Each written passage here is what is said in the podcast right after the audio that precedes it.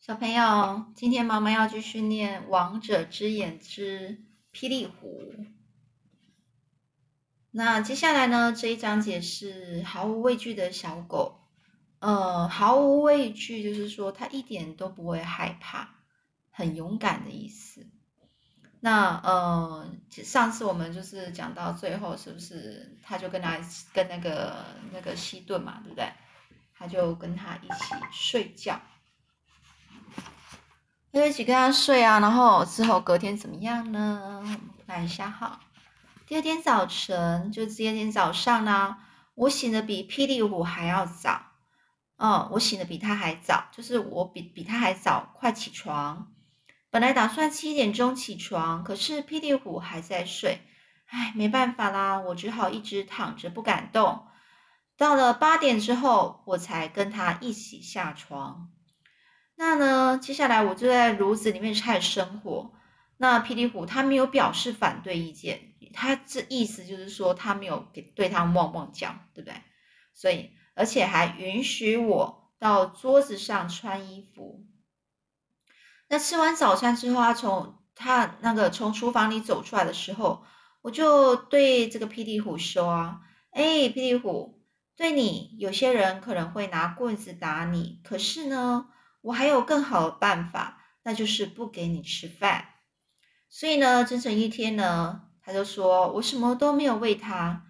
结果霹雳虎他难过了，拼命的抓门，把门抓的全是爪痕，害我后来又花钱把抓坏的地方重新油漆。不过到了晚上，他已经肯乖乖的吃我亲手喂给他的食物了。那就这样啦。一个星期之后，我和霹雳虎变成非常要好的朋友。他每天晚上都在我的床上睡觉，不管我的脚怎么动，他再也不尖声怒吼了。过了三个月，我们的感情已经好到难以形容。虽然人还是人，狗还是狗，可是我已经完全摸清楚他的脾气了。不过，霹雳虎好像根本不知道什么是恐惧，诶恐惧就是害怕的意思。例如有一个小孩啊，他就朝朝着霹雳虎，然后扔石头。要是换了别的狗，准会夹起尾巴，然后就逃掉了。可是这个霹雳虎，它非它没非但不不跑开，就是它不不但呢没有跑走，它反而朝那个小孩走过去。若是对方再扔，然后这个霹雳虎就会扑上前去哦，亲自对这种可恶行为进行惩罚。要是有一只小狗来到呃霹雳虎的附近，霹雳虎啊，它连看都不不去看一眼，根本就不把对方当一回事。不把对方当一回事的意思就是就不理他意思。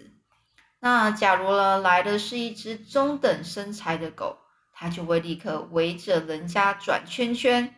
如果那只陌生的狗不想去别的地方，而想在那里站一会，霹雳虎会马上冲过去找他的麻烦，和他打起来，直到陌生的狗落荒而逃，他才罢手。那有一次呢，霹雳虎在马车上，他看到一只跟小牛一样身材的狗在路边散步。那霹雳虎立刻就想跟对方较量一下，较量就是有可能跟他打架，看谁厉害，并且飞快的从马车上跳下来。结果呢，因为马车太高了，他跳下去之后，他脚还差一点骨折，所以霹雳虎根本就不知道什么是害怕嘛。相反的，什么样的对手，他都想亲自比个高下。所以，呃，时间就飞快啦。经过几个月后，我和霹雳虎的感情也是越来越好，好像没办法分开了诶所以那时候我正在做铁丝的买卖，嗯，经常出差去帮需要铁丝的客户送货。那我出门的时候，便把霹雳虎托给女房东，请她帮忙照顾。但是霹雳虎瞧不起女房东，根本不听她的话。另外，女房东也很害怕霹雳虎。他们都非常讨厌彼此，因此发生了很多不愉快的事情。像是每次女房东写信给出门在外的我，总会写上这一句：“霹雳虎让我倒霉透顶，请你无论如何也要尽快的回来。”后来呢，我去了一个大牧场，这个牧场主人呢，想把土地四周都围起来，因此需要很多很多的铁丝，这可是一笔大买卖。接着呢，我就到呃这个牧场呢，那里正在试用各种品品种的狗来捕捉狼群。那狗呢，根据种类不同呢，派上的用场也不一样。例如说，丹麦的丹麦种的猎狗。它它比较大只，身材高大，可是它的行动缓慢。就是虽然它很大只，但是它动作太慢了。它没办法，它敌不过行动敏捷的对手，敌不过就是打不过那些动作很快的的的对的的敌人。那另外一种狗叫古雷哈温多狗，它只会攻击它看得见的对手。啊，所以说像狐狸犬啊，那它的嗅觉就很灵敏。但是体型过于瘦小，那猎狼呢？最能派上用场的就是乌尔夫哈温多狗。嗯，这名字很长。这种狗呢，它在牧场里也有几只。那牧人们呢，就想组织一支由各种狗组成的队伍，好让他们发挥出自己的特长。特长就是优点。猎狼呢，这时候可以派上用场。可是呢，本罗夫的狗队伍在猎狼时时总是一再的失败。在猎狼就是在猎狼群的时候，这个狗呢就一直失败。为什么老是失败呢？呃，这个这个这个牧场主人就在讲，他说他们组合在一起应该能发挥很多作用才对啊。这时呢，这个牧场的的主人他的。老父亲，他爸爸就说啦：“我看啊，我们家的这些狗根本就没有猎狼的胆胆量啊，所以每次都把狼给放走了。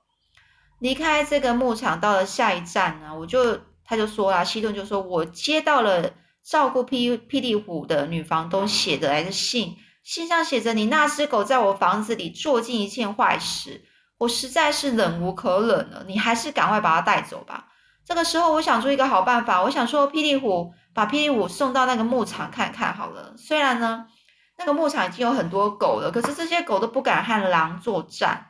那所以呢，因为他们其实真的那些狗为什么不敢跟狼作战，就是因为它很怕狼。但是霹雳虎可能会不一样哦，它可是天不怕地不怕的。要是它在这里的话，它就会毫无畏惧的带领着这群笨狗向狼挑战。嗯，他觉得有可能哦，所以呢，就这么办吧，这真是个好主意。那这个这个牧场主人这一家人呢，一定也很开心啊。等我事情一办完，就再把它带回家啊。我越觉得越越想，就觉得这个主意真的不错哦。嗯，好，那今天妈妈就在这边讲完这个故事哦。但是呢，后面呢？还会继续哦，到最后怎么样呢？它是不是真的可以猎狼啊？